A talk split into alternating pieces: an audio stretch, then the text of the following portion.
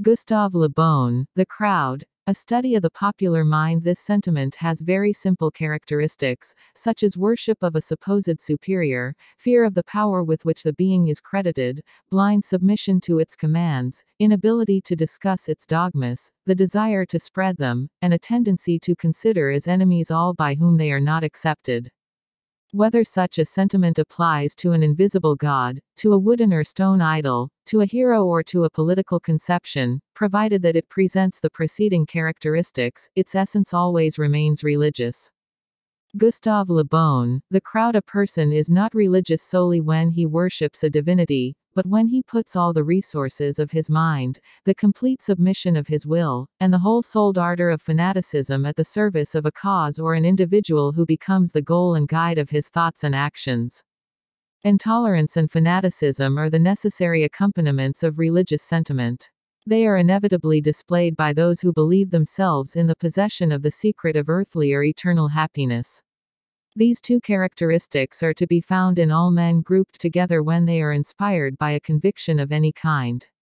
The Jacobins of the Reign of Terror were at bottom as religious as the Catholics of the Inquisition, and their cruel ardor proceeded from the same source.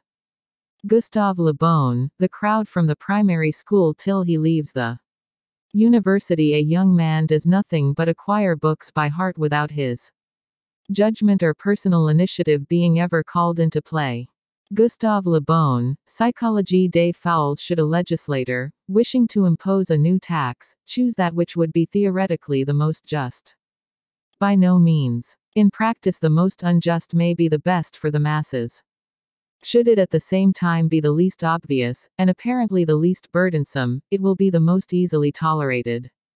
It is for this reason that an indirect tax, however exorbitant it be, will always be accepted by the crowd, because, being paid daily in fractions of a farthing on objects of consumption, it will not interfere with the habits of the crowd, and will pass unperceived.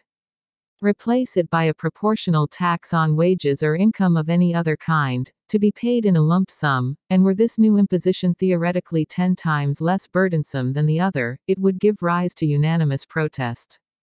This arises from the fact that a sum relatively high, which will appear immense, and will in consequence strike the imagination, has been substituted for the unperceived fractions of a farthing.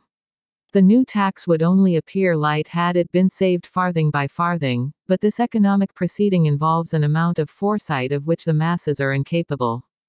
Gustave Le Bon, The Crowd, A Study of the Popular Mind.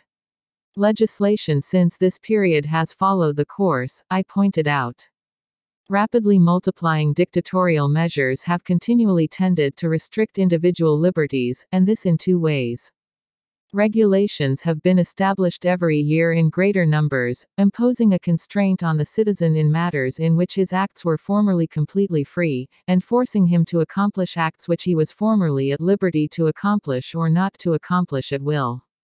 At the same time heavier and heavier public, and especially local, burdens have still further restricted his liberty by diminishing the portion of his profits he can spend as he chooses, and by augmenting the portion which is taken from him to be spent according to the good pleasure of the public authorities.